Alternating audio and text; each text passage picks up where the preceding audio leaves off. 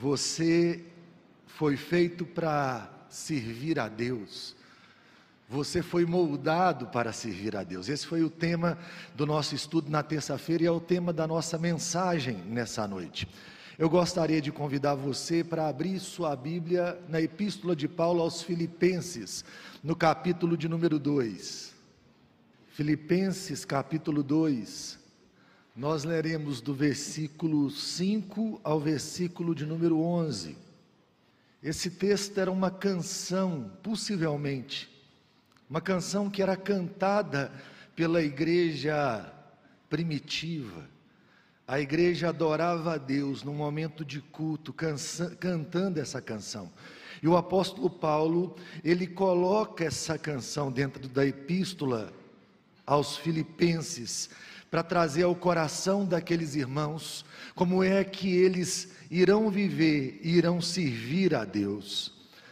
Filipenses 2, de 5 a 11, diz assim: Tende em vós o mesmo sentimento que houve também em Cristo Jesus, pois ele, subsistindo em forma de Deus, não julgou como usurpação o ser igual a Deus.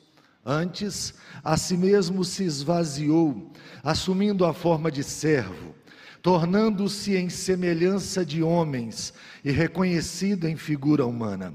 A si mesmo se humilhou, tornando-se obediente até a morte e morte de cruz. Pelo que também Deus o exaltou sobremaneira e lhe deu o nome que está acima de todo nome, para que ao nome de Jesus se dobre todo joelho, nos céus, na terra e debaixo da terra e toda língua confesse que Jesus Cristo é Senhor, para a glória de Deus Pai. No ano de 2003 eu formei e fui designado para uma congregação numa zona rural, presbitério meu na época era o presbitério Vale do Caparaó. E aí eles me colocaram para trabalhar numa congregação numa cidade chamada Pedra Bonita. Eu lembro quando eu cheguei em Pedra Bonita e comecei a pregar, e eu falava um pouco sobre servir a Deus, ser moldado para servir a Deus, ainda que em outras palavras, e as pessoas me faziam uma pergunta, sim, sempre me fizeram essa pergunta: como é que eu sei o que, que eu devo fazer, pastor? E aí eu sempre respondi isso. É, muito do que você deve fazer, Deus construiu ao longo da sua vida é quem você é ao longo da sua vida. E aí eles me contaram uma história de um homem que tinha na igreja, que havia morrido já. Eles falaram assim: então o seu Zé Nicolau estava certo. Aí eu falei: o que, que o seu Zé Nicolau fez? E aí eles disseram assim: pastor, aqui nós tínhamos um problema. Nós construímos a igreja pela manhã, e aí havia uma briga entre a igreja protestante e a igreja católica, e os católicos derrubavam a nossa igreja à noite. E isso foi por muito tempo. De manhã a gente levantava as paredes, de noite derrubava. Quando nós fazíamos culto nas casas, aí o pessoal se reunia nas portas das nossas casas e cantavam assim: Deus nos livre das dores, uma coisa assim, e dos malditos protestantes. Aí eu lembro que a irmã que me contou, ela era uma senhora, já foi senhora menininha, eu tremia nas bases, quando o pessoal começava a empinar os cavalos e dava uma confusão, aí converte o seu Zé Nicolau. E o seu Zé Nicolau era um matador no passado, sabe? Um conhecido matador.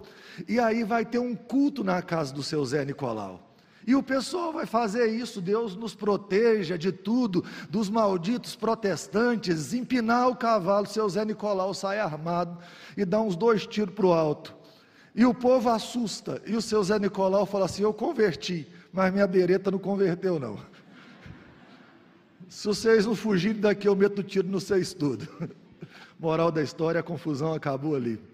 Aí perguntaram: Tá certo? Aí eu falei: Já morreu, né? Não, deixa essa conversa para lá.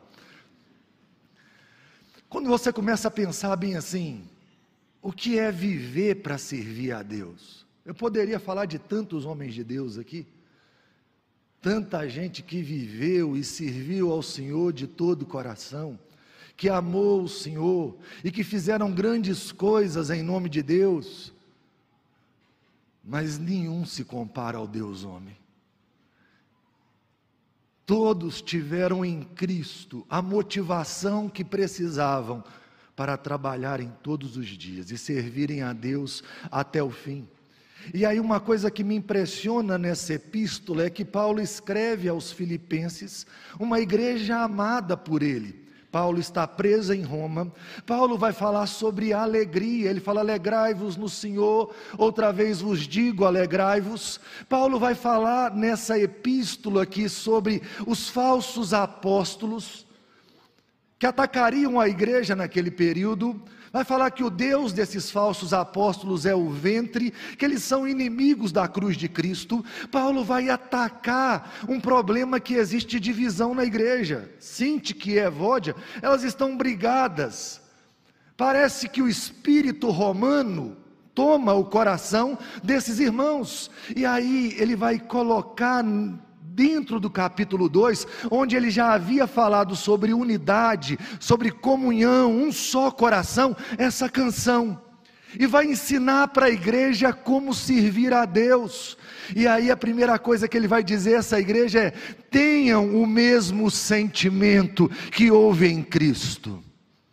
A palavra sentimento aqui ela pode ser traduzida de duas maneiras, como sentimento e como atitude.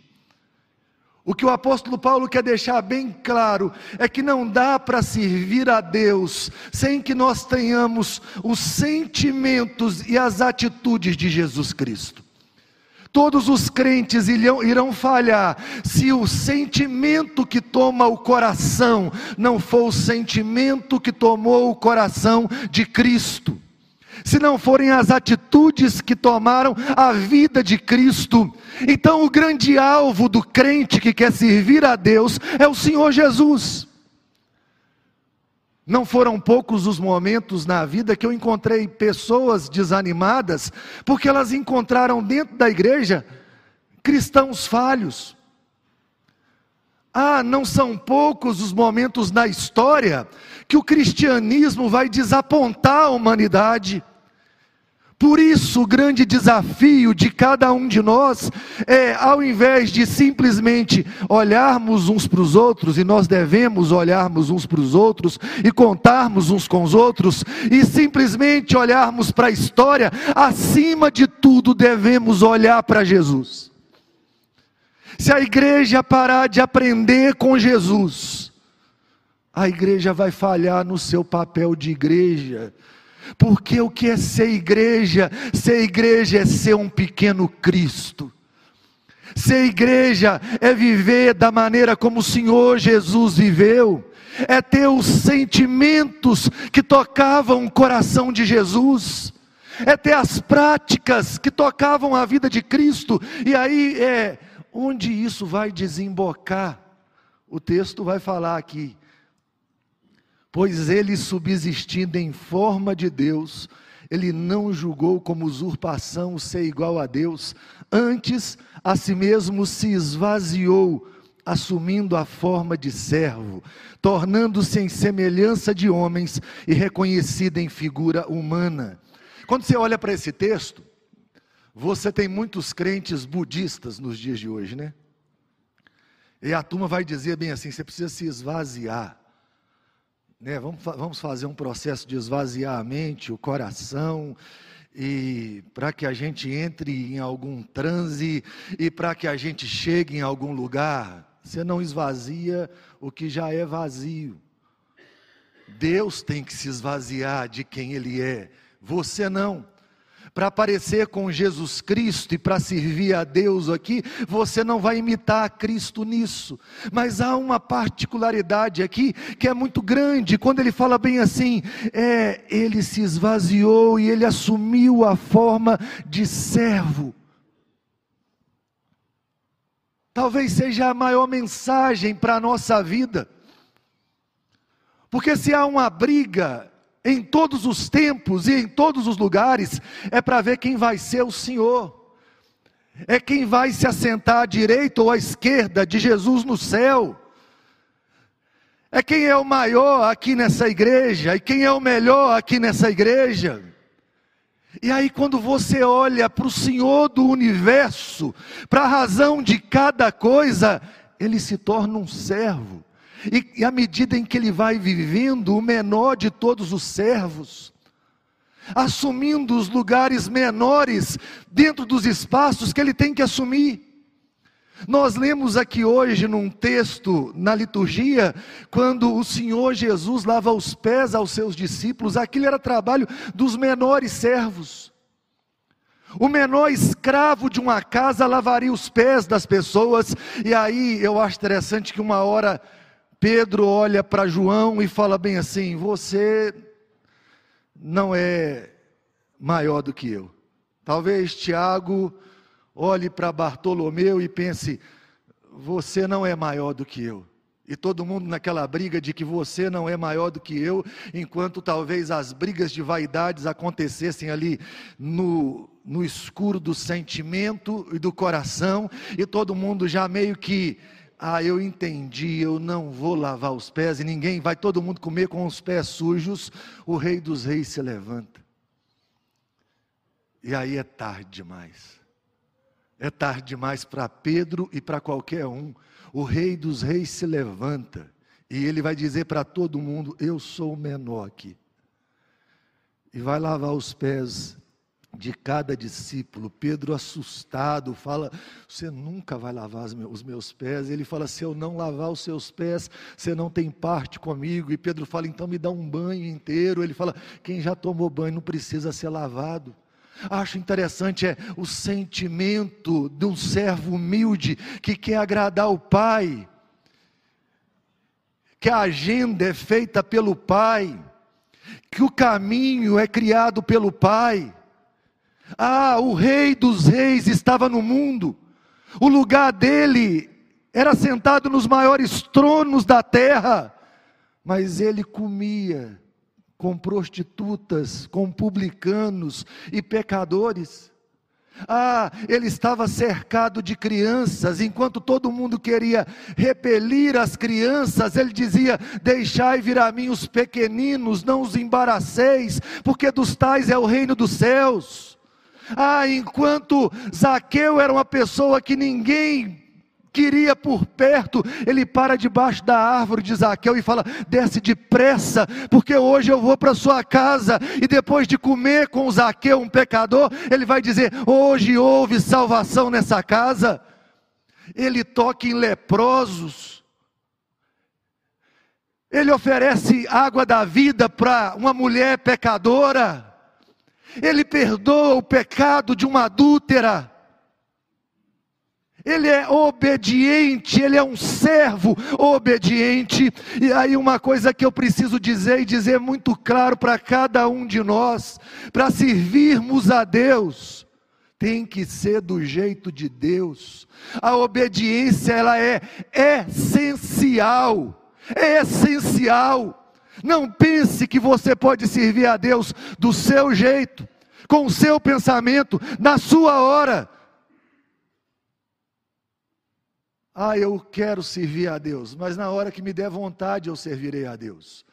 Quando o tempo me sobrar, eu servirei a Deus. Eu oferecerei a Deus essas coisas aqui. Não pense que é desse jeito. Ou você serve a Deus do jeito de Deus, no tempo de Deus e na forma de Deus. Ou eu tenho uma péssima notícia para te dar: você não está servindo a Deus.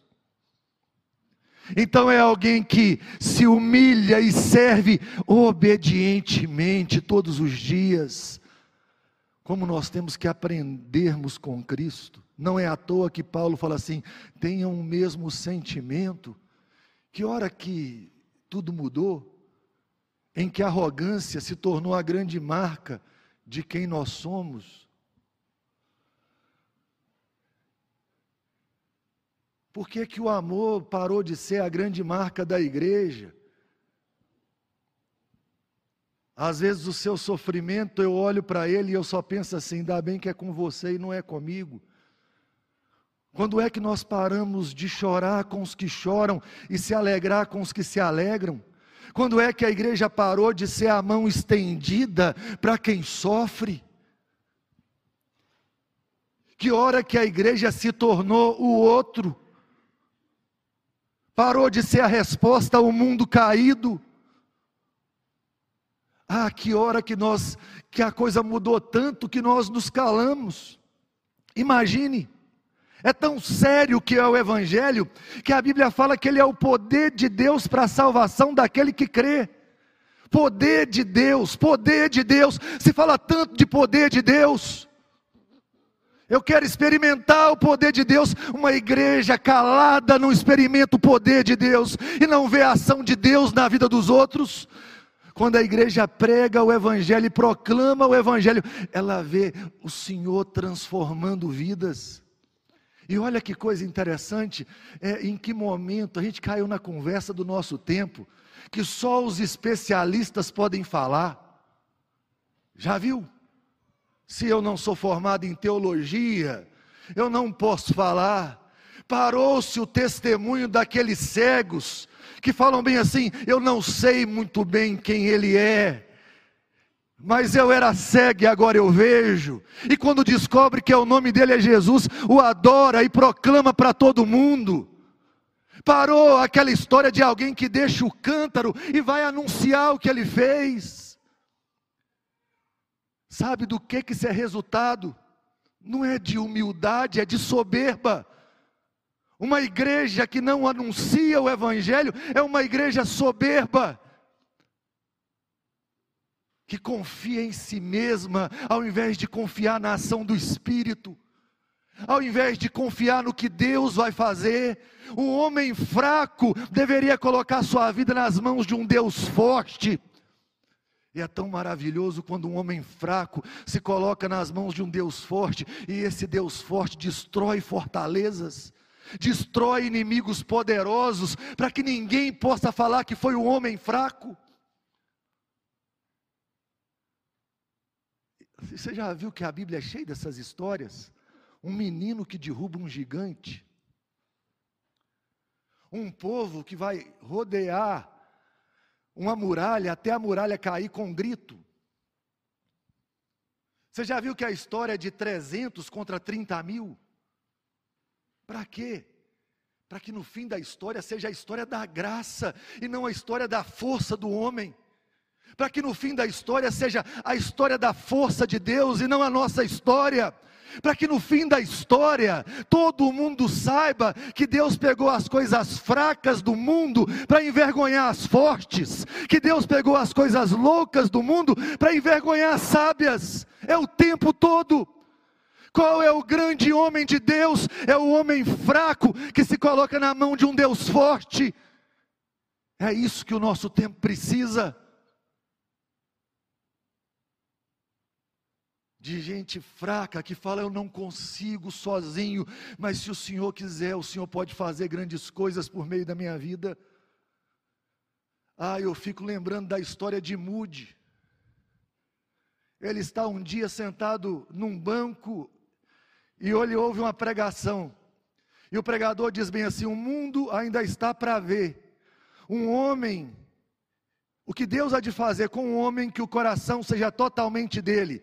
Mude era um vendedor de sapato.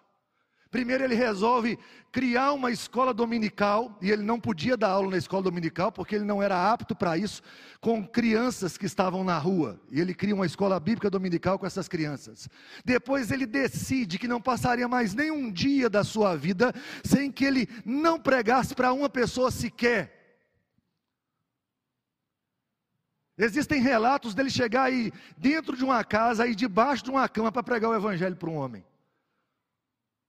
A história conta que um dia ele chegou num porto, ele bateu no ombro um homem e falou: Eu queria falar do Senhor Jesus para você. E aí o homem fala bem assim: Qual é o seu negócio?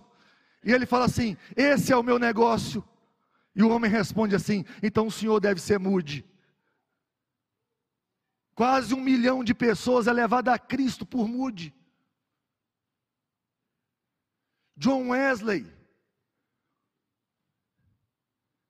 fundador do metodismo.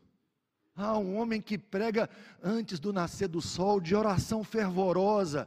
Junta a ele seu irmão Charles Wesley, o pregador calvinista George Whitfield. E esses homens se colocam nas mãos de Deus. Diz que George Whitfield era um homem tão poderoso na pregação, tão poderoso na pregação, que um dia ele estava pregando numa praça. E passa um filósofo cético correndo, e um amigo daquele filósofo viu correndo e perguntou para ele assim: Onde você vai? E ele respondeu assim: Eu vou ver Jorge Whitfield pregar. Ele falou: Você não acredita. Ele disse: Eu não acredito, mas ele acredita, e eu preciso ver isso. Esses três homens viraram a Inglaterra de cabeça para baixo, são responsáveis por um grande avivamento, por um grande movimento de Deus. No Velho Oeste, imagine no Velho Oeste, no meio das grandes tempestades, diziam bem assim: que no dia das grandes tempestades, lá fora só tinham corvos e pregadores metodistas. Um homem simples na mão de um Deus todo-poderoso, simples na mão de um Deus todo-poderoso. Eu fico pensando se não está aqui esse homem, ou essa mulher, se não está sentado aqui na minha frente, ou do meu lado, aquele que vai abalar as estruturas do nosso tempo, ou se nós seremos apenas coadjuvantes do cristianismo, que quando acabar a nossa história, eles vão continuar contando as histórias dos que vieram antes de nós, porque nossa vida foi tão insignificante, tão insignificante, que quando disserem que nós amamos a Cristo, eles irão duvidar uma vida para ofertar, um tempo para dar. E nós tivemos dificuldade, estávamos preocupados demais com os nossos sonhos, preocupados demais com a nossa agenda pessoal, preocupados demais com o nosso jeito de viver, ao invés de entender que Deus nos formou para servi-lo. Eu fico pensando que um crente medíocre no céu, se ele pudesse sentir vergonha, o céu se transformaria no inferno por toda a eternidade. Imagine quantas pessoas estão aqui nessa noite. E quantas pessoas na cidade de Valadares poderiam ouvir o Evangelho amanhã, por meio das pessoas que estão aqui nessa noite, mas amanhã as pessoas continuarão sem saber que Jesus é o Salvador, porque você parece que não foi formado para servir a Deus.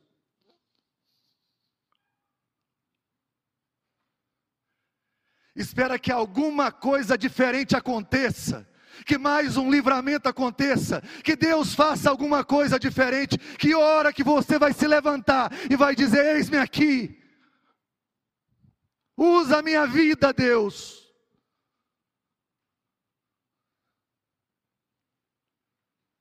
O que não falta ao nosso redor são pessoas perdidas, aflitas, nós estamos num mês que a coisa ficou tão difícil no mundo, que eles separaram um mês no ano para falar de suicídio.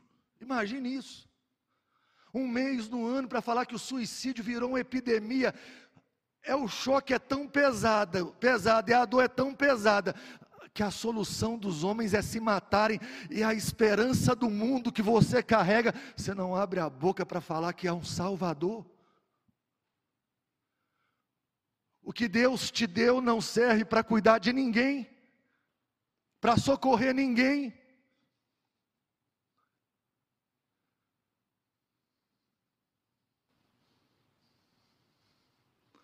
Eu fico pensando daqui algum tempo, e não vai demorar, nós vamos começar um projeto social na Vila Miguel.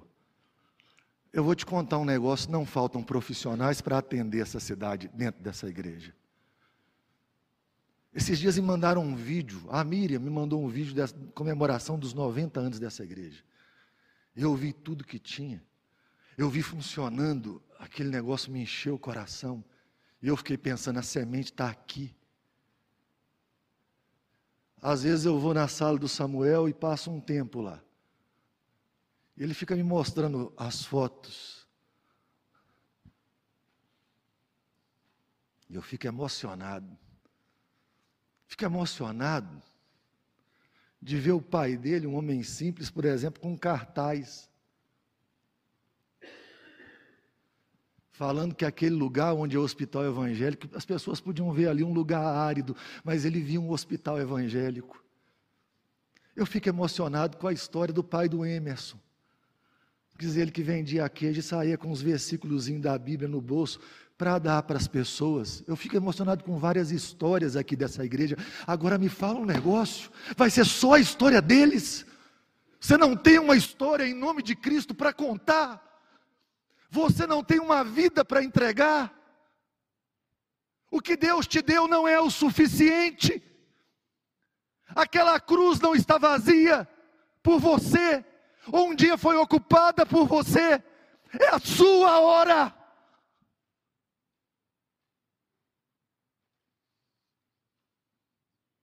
É hora de parar de olhar para o lado e falar: é para você essa mensagem.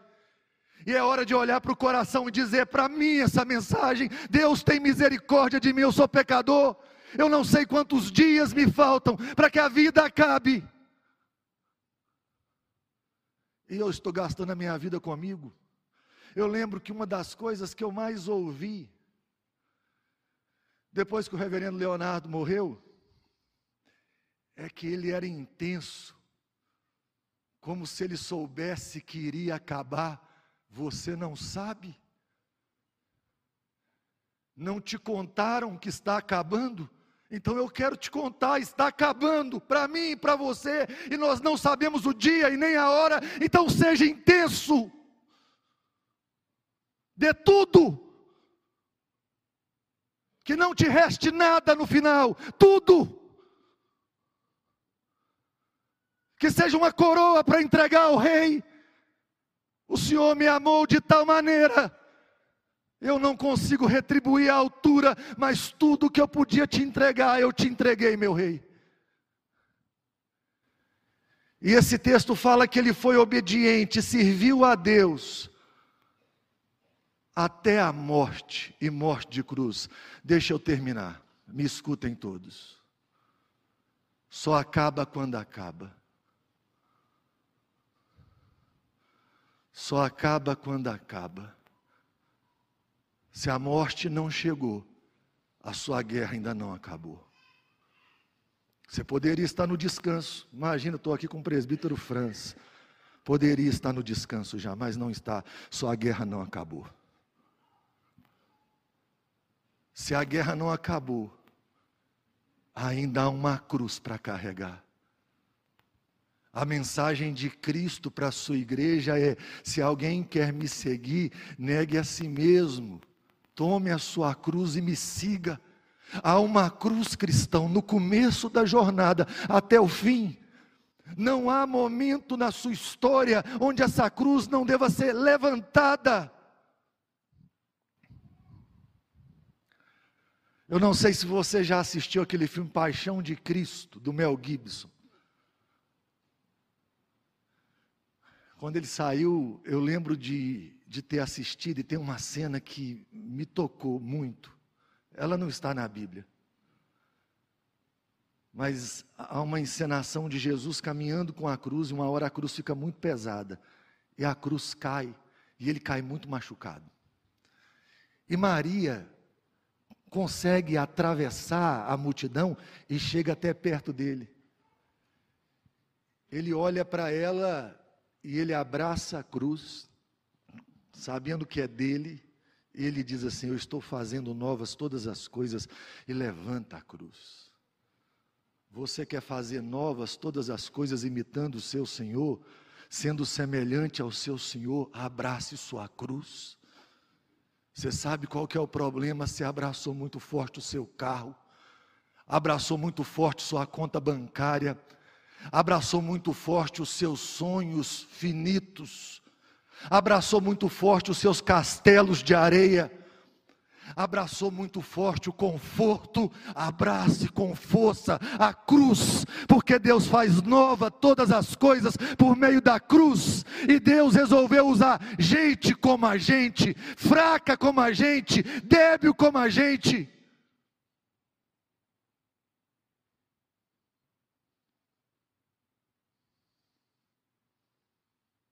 Quem sabe numa noite como essa, Deus acha o seu coração, e acha o meu coração, e de alguma maneira você se veja sozinho no meio da multidão, a ouvir a voz de Deus falando: A quem enviarei e a quem há de por nós. E você pensa, eu não tenho tempo mais para esperar o fulano, o ciclano e o beltrano. O caminho é curto, a estrada é curta. E você vai falar com Deus: Eis-me aqui, envia-me a mim, usa a minha vida. Eu sou seu.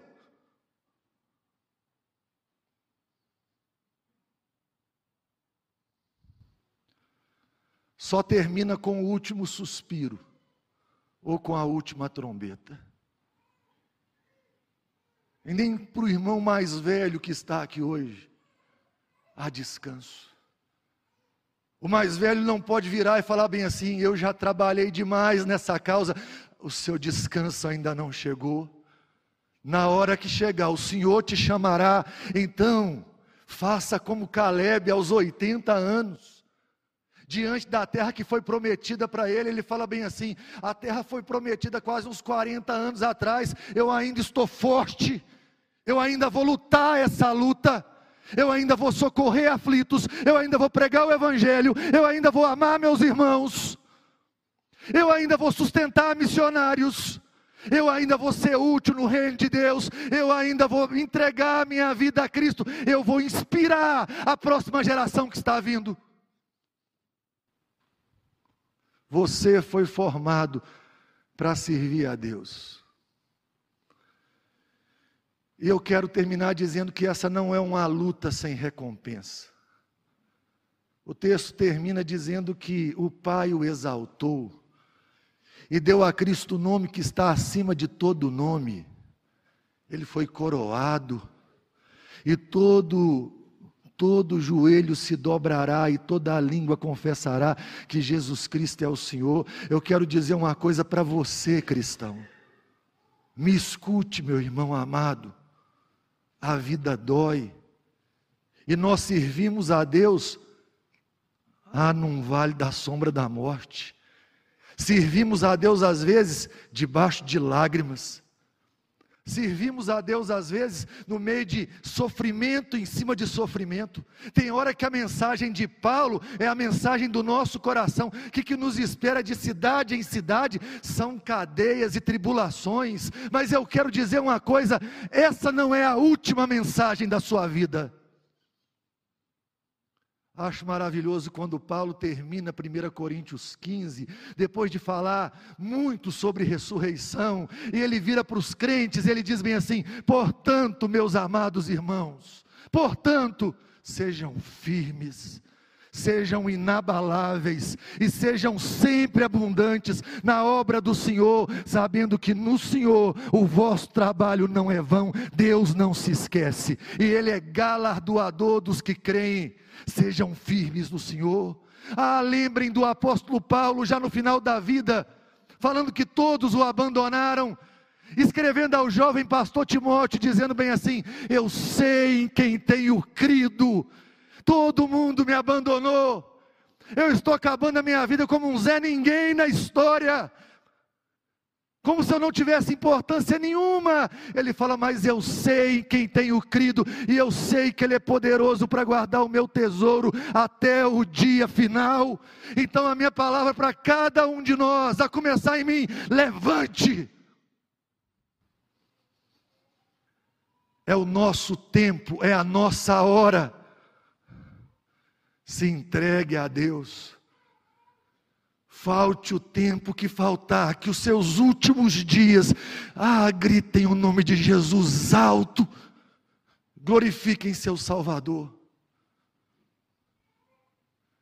Que seja uma luz tão brilhante, que os homens vejam as nossas boas obras e glorifiquem a nosso Pai que está nos céus.